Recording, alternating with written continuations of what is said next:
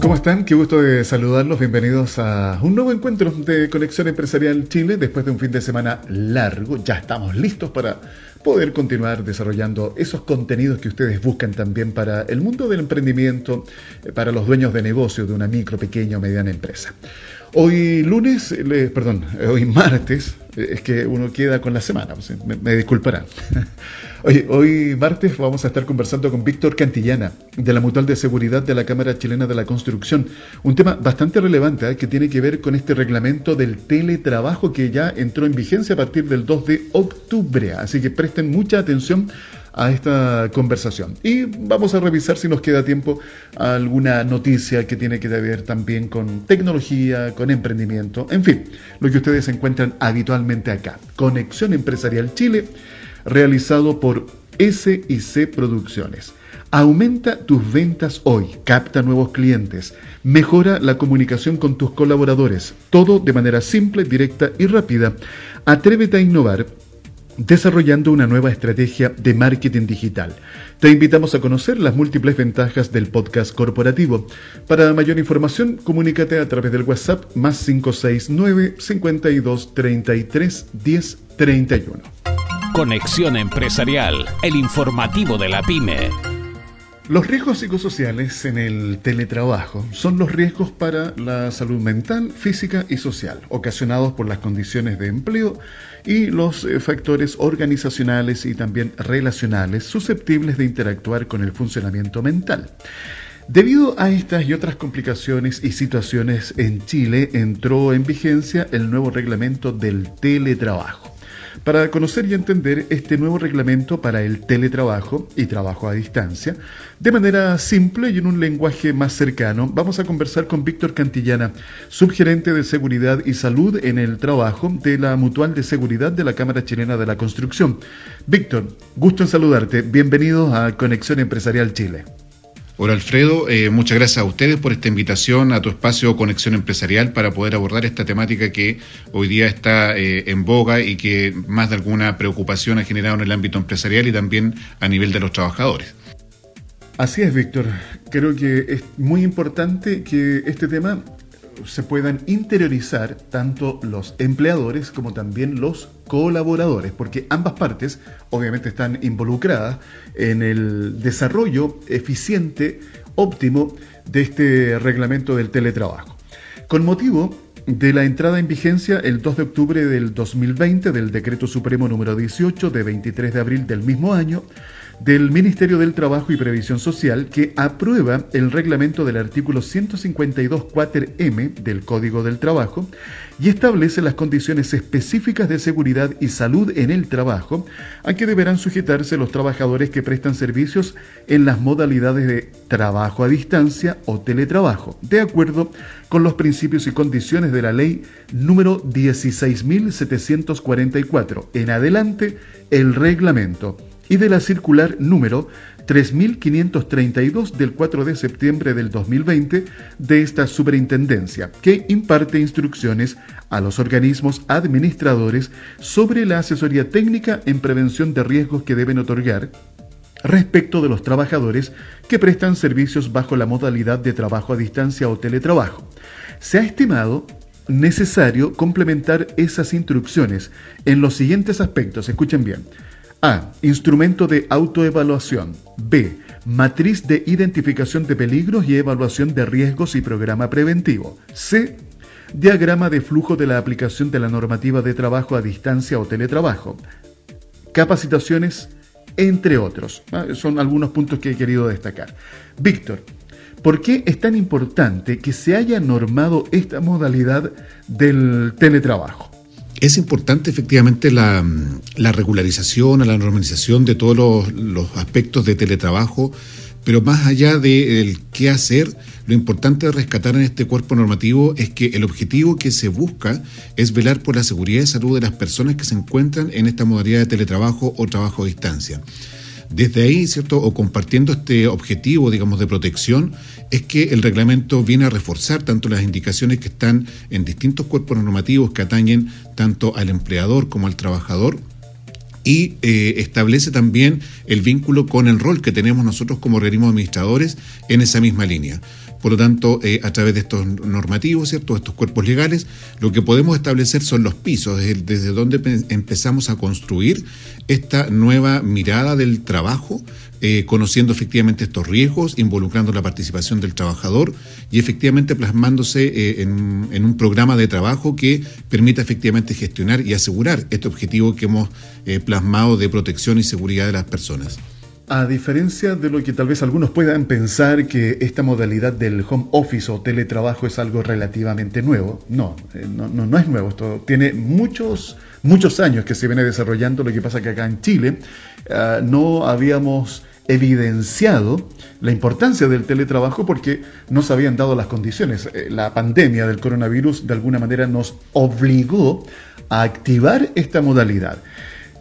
Como muestra, les quiero compartir, a propósito de lo que les digo, que esta modalidad viene con muchos años de recorrido, hay una encuesta que se realizó en España a pymes y autónomos o independientes. Esto fue en el año 2012. ¿Qué dificultades se encuentra aquella persona que tiene en su hogar su puesto de trabajo? La falta de concentración y las interrupciones, principalmente familiares, son los dos obstáculos fundamentales según esta encuesta. Para el 46% de los encuestados, la principal dificultad para establecer su centro de trabajo en el domicilio personal es mantener la productividad con las interrupciones, especialmente, reiteramos, familiares. Una proporción parecida admite que la falta de concentración es la otra de las grandes dificultades para afrontar esta forma de trabajar en el día a día. Ya en lugares más secundarios se encuentran la adopción de una mala postura debido a la improvisación de una oficina ad hoc, 16% de los encuestados, o la ausencia de una superficie de trabajo adecuada, 31%. A todos estos obstáculos se agrega la soledad, esa soledad diaria que se sufre lejos de una oficina.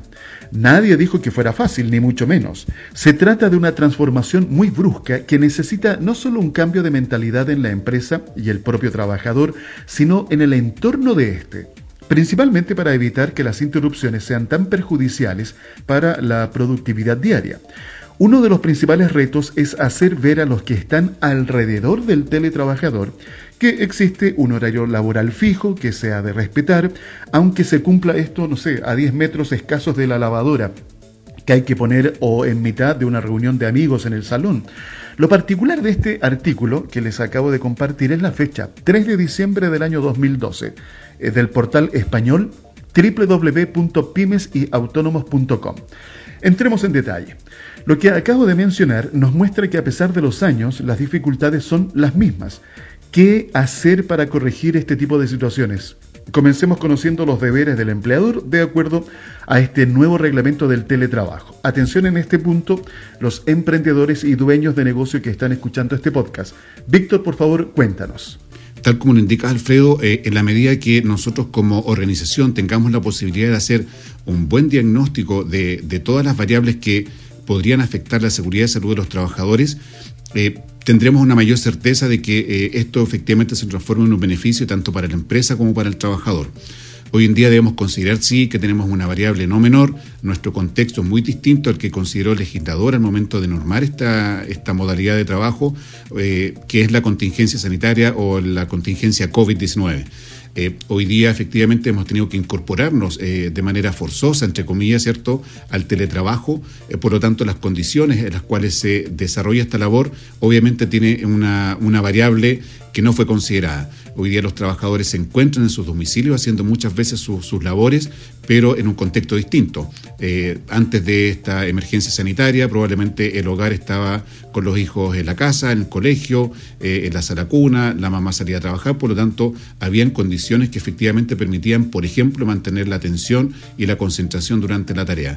Hoy en día es una variable que tenemos que considerar también dentro de estas responsabilidades que hoy día le recaen al empleador.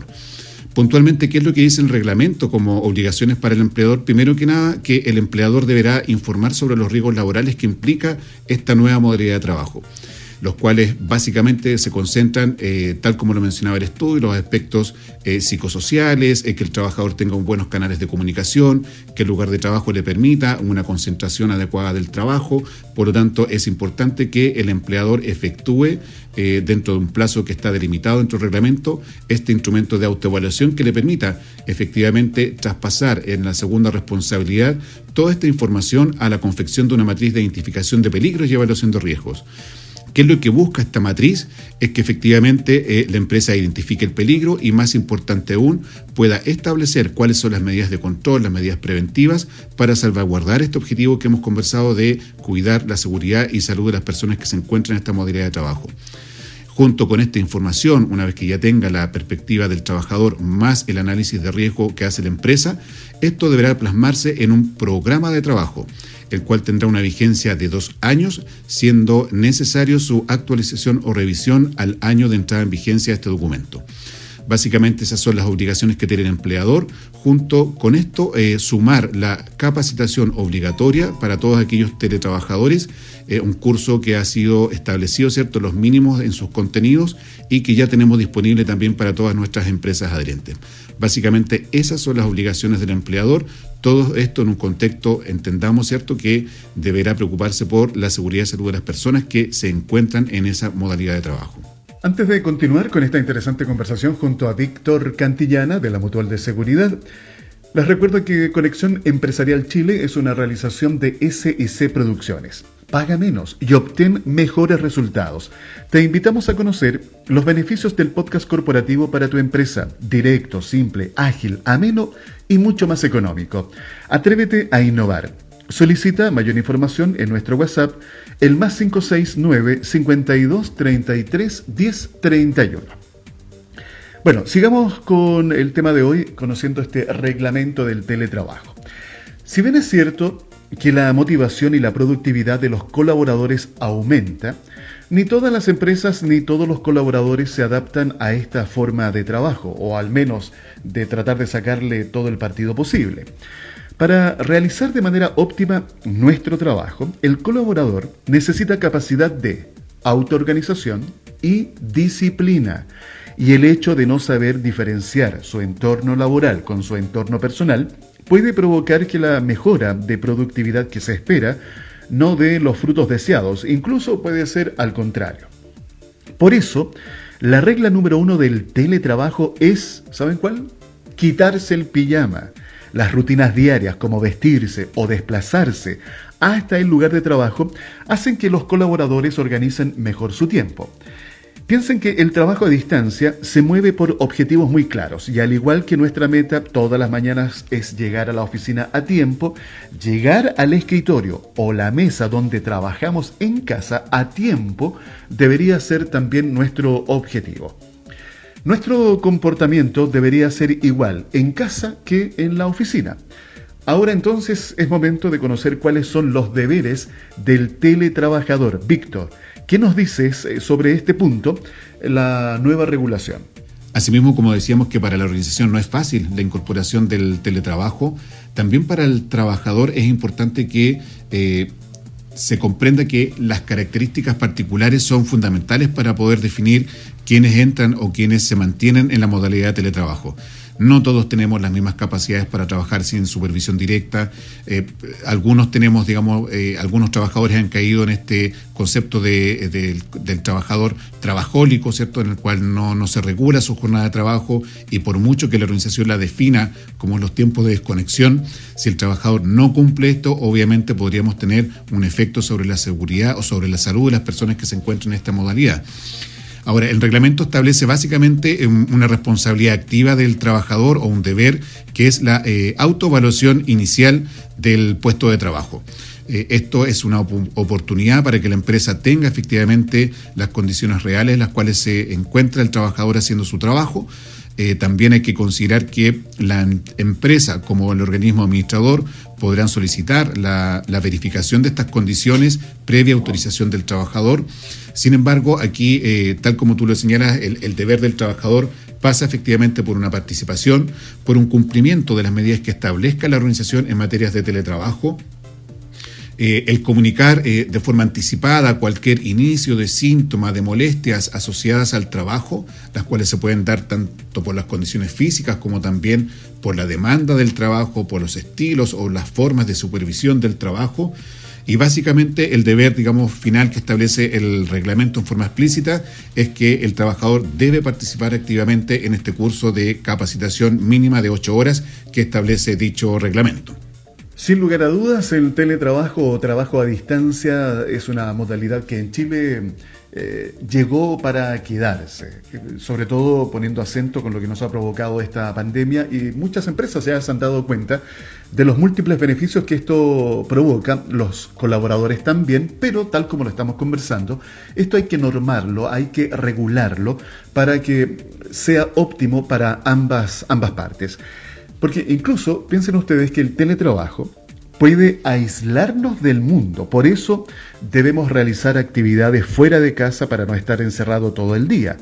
Salir a hacer deporte o cualquier otra actividad al aire libre se hace necesario. Como toda actividad, el teletrabajo tiene que ser planificado. Caer en el desorden, tanto por exceso como por defecto, puede llevarnos a auténticos problemas de inadaptación a este sistema y a que la experiencia, lejos de ser positiva, se convierta en un fracaso. Debemos procurarnos actividades sociales. A pesar de que con el teletrabajo podamos estar en contacto permanente con clientes, proveedores o colaboradores, la mayor parte de las veces estas relaciones son a través del teléfono, el correo electrónico, Zoom, etc. Sin embargo, eso no sustituye la relación personal, el cara a cara. Por tanto, debemos buscar actividades que impulsen un contacto social con personas de nuestro entorno. Este tipo de situaciones puede llevarnos a desarrollar riesgos psicosociales.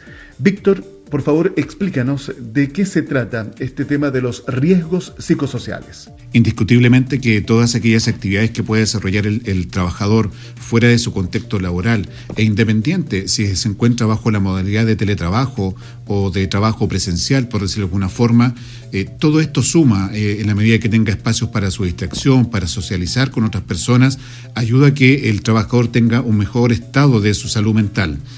Ahora bien, es importante que recordemos que en nuestro país tenemos un protocolo de riesgo psicosocial, el cual apunta efectivamente que a través de una encuesta que se hace al trabajador, eh, una encuesta de percepción, se pueda establecer aquellos eh, riesgos que eh, son propios de la actividad, derivados de la tarea, de los temas de comunicación, de la determinación, de la demanda de, la carga mental que implica quizás alguna labor que hoy día va a estar en teletrabajo, nos permita identificar, como bien digo, aquellas oportunidades de mejora, pero también identificar aquellos elementos que hoy día existen dentro de la organización y que deberían potenciarse hoy día en el concepto de teletrabajo para salvaguardar la salud mental de las personas.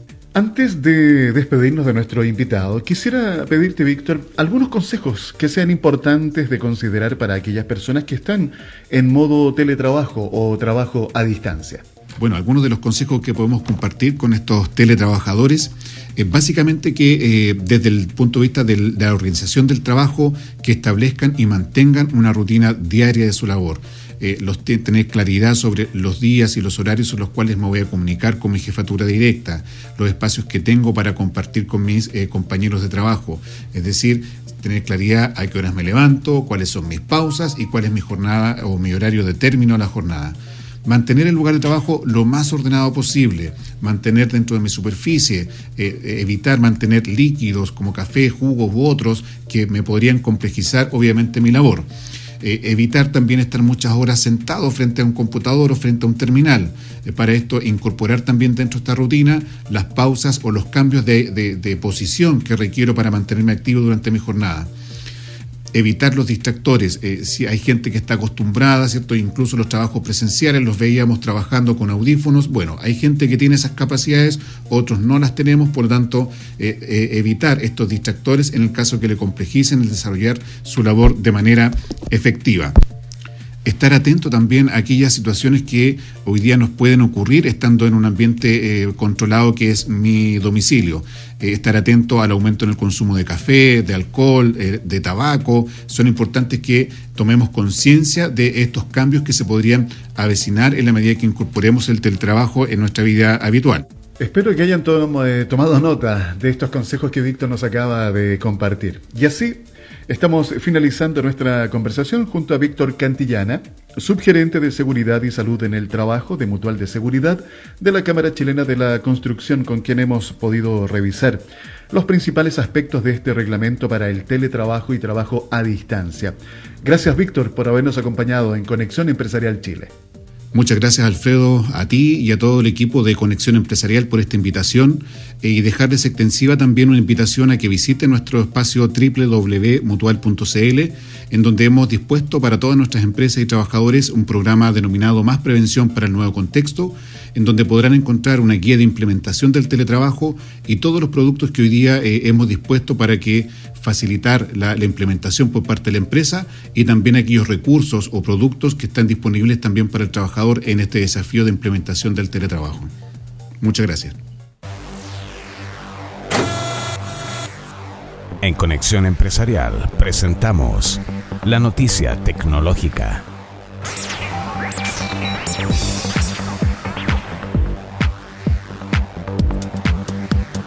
Hace pocos meses, el presidente Sebastián Piñera lanzó el inicio de la licitación de la red 5G en Chile, esto tras el fallo de la Corte Suprema de Justicia, que ratificó el Plan Nacional de Espectro presentado por la Subsecretaría de Telecomunicaciones. Además, en su cuenta pública, el presidente nos informó que la tecnología 5G permitirá multiplicar por 10 la velocidad de navegación y tendrá 100 veces más capacidad que las actuales redes 4G. Es decir, existirá un gran flujo de datos con muy baja latencia para servir tanto a la ciudadanía como a distintas industrias como la telemedicina, por ejemplo. La red 5G implica inmensos desafíos y nuevas responsabilidades. Algunos países están más preparados en materia legislativa para la protección de sus ciudadanos e industrias. En nuestro caso, somos del grupo que está muy retrasado. Nos vemos desafiados entonces para robustecer normas de sobre ciberseguridad y protección de datos personales hoy para recibir bien el mañana. La nueva tecnología plantea riesgos de ciberseguridad al incorporarse a sectores industriales como la salud, energía, transporte o minería. Ellos no solo aumentarán su productividad, sino que también la posibilidad de sufrir mayores ataques cibernéticos, puesto que aparecerán más fallas de seguridad que podrán ser explotadas. Por este motivo, se requiere contar con un proyecto de ley marco de ciberseguridad que se haga cargo de las carencias de la legislación, además de estimular un mayor gasto en esta materia desde el mundo privado. Así será la llegada de la red 5G con los distintos desafíos que nos plantea. Fue la noticia tecnológica en Conexión Empresarial. Aprovecho de recordarles que Conexión Empresarial Chile les acompaña de lunes a viernes, siempre a través de nuestras distintas redes sociales. Estaba recordando eh, una conversación que tuve hace mucho tiempo atrás con un emprendedor. Y una de las cosas que eh, conversamos con él y que eh, nos provocó distintas reacciones con la gente que en esa oportunidad nos estaba escuchando era la edad a la que él se había atrevido a emprender. Tenía 65 o 66 años, no, recuerdo exactamente la edad, pero él ya sabía, de hecho, jubilado. Y me contaba que él durante toda su vida quiso emprender, pero nunca se atrevió, eh, porque las responsabilidades, eh, se casó joven, tuvo una familia numerosa, siempre quiso tener la seguridad, la estabilidad económica para poder, por ejemplo, eh, darles la posibilidad a sus hijos de que pudiesen estudiar, que fueran profesionales, cosa que logró exitosamente. Pero siempre estuvo en su cabeza el tema de emprender. Y se decidió, se jubiló, terminaron las responsabilidades, todos sus hijos ya grandes, casados, eh, con nietos, bisnietos, en fin, muy contento en la parte familiar. Eh, pero él sentía que tenía algo pendiente y que no lo dejaba tranquilo. Y dijo, lo voy a hacer. Tengo hoy día los recursos eh, y quiero atreverme a darme este gustito y me voy a tirar a la piscina. ¿Por qué les comento esto? No voy a entrar en detalles de lo que él emprendió, cuál fue el negocio que desarrolló, que le fue muy bien a todo esto, sino en la edad. ¿Por qué? Porque me ha tocado escuchar eh, conversaciones entre amigos, personas de distintas edades, que pareciera que hay como ciertos temores de emprender después, después de cierta edad. Y ese es un mito.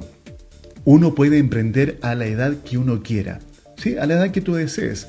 Eh, recuerdo recientemente una conversación que tuvimos en el Cowork con Pablo Terrazas, vicepresidente ejecutivo de Corfo, en donde mencionaba un joven con 18 años que se decidió a emprender y ahí estaba con el apoyo de Corfo. Y a mí me ha tocado también escuchar historias y conocer personalmente historias de emprendimiento de personas más jóvenes todavía, con 15 o 16 años. Como también este tipo de emprendimientos ya más avanzados, como este caso que les comento. ¿Cuál es el, tips que quiero eh, compartir hoy día con ustedes. No hay edad para emprender. ¿sí? El tiempo de emprender es el que tú quieras, cuando tú lo desees. Lo importante es que te atrevas, te atrevas a dar ese paso. Los límites te los pones tú. Tú te pones tus propios límites. No dejes que la edad sea uno de ellos y ten la confianza, la certeza de que si quieres, lo vas a poder lograr, no importa esa edad cronológica o esa edad que el cuerpo diga, ¿no es cierto?, que uno tiene. Da lo mismo porque las ganas, la energía va a estar siempre. Y tómale el lado positivo. Si emprendes a mayor edad, tienes también más camino recorrido, más experiencia acumulada. ¿Te das cuenta? Siempre uno puede ver la mitad del vaso llena. Así que atrévete a emprender cualquier momento, no hay edad no hay tiempo. El tiempo lo colocas tú. Emprendimiento. Emprendedores hay miles en Chile, pero también en el resto del mundo. Y los quiero invitar a conocer una de esas historias, así brevemente, en este, en este momento. Nos vamos al otro lado de la cordillera. Cualquiera que haya llevado adelante una obra y no se dedique exclusivamente a eso, sabe que calcular los costos es bastante difícil y que, en general, la reparación o construcción insume siempre más recursos que lo previsto. Por esta razón, el ingeniero industrial y maestro mayor de obra Julio Kiel decidió tomar las planillas de Excel que llenó haciendo su casa en Bahía Blanca, esto es en Argentina, y hacer más accesible esa información en una página web que luego dio lugar a una aplicación. Hoy CAP, así se llama la aplicación, C-A-P-P, tiene 350.000 descargas, incorporó un marketplace que conecta a los clientes con corralones y busca expandirse regionalmente en México y Brasil. En entrevista que dio al diario La Nación, eh, esto es, reitero, en Argentina, Francisco Brañas, de 28 años, contó que la idea nació a fines del año 2015, cuando él y Kiel trabajaban en relación de dependencia y el ingeniero se hacía su casa después del trabajo. Otra cosa que destacar eh, de este emprendimiento, tanto Kiel como Brañas y Dimieri, que son tres los socios de 35 años, son egresados de la Universidad Nacional del Sur. Si bien tienen distintas edades y que cursaron diferentes carreras, Kiel sería el que más experiencia tiene en el rubro, al ser maestro mayor de obra, mientras que Brañas es ingeniero mecánico y Dimiere licenciado en física y programador. Y algo más que les quiero aportar sobre este emprendimiento, eh, que ellos comentan que no hay nada más constante que el cambio, y es así como en el año 2018 ellos lograron también desarrollar un eh, marketplace. Y eso es muy interesante porque eh, los valores de los materiales de la construcción varían mucho al ser regionales, decidieron entonces crear este marketplace. En ese sentido, en el año 2019, la empresa recibió una inversión de 100 mil dólares por parte de Yabu Ventures e inversiones privados para el desarrollo de la plataforma. ¿Se dan cuenta?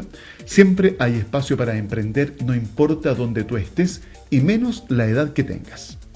Es todo en cuanto a contenidos el día de hoy aquí en Conexión Empresarial Chile, presentado por SIC Producciones. En tiempos de crisis, optimiza tus recursos sin descuidar tus objetivos, fidelizar y descubrir las necesidades de tus clientes, mejorar la comunicación con tus colaboradores, captar nuevos prospectos y mucho más.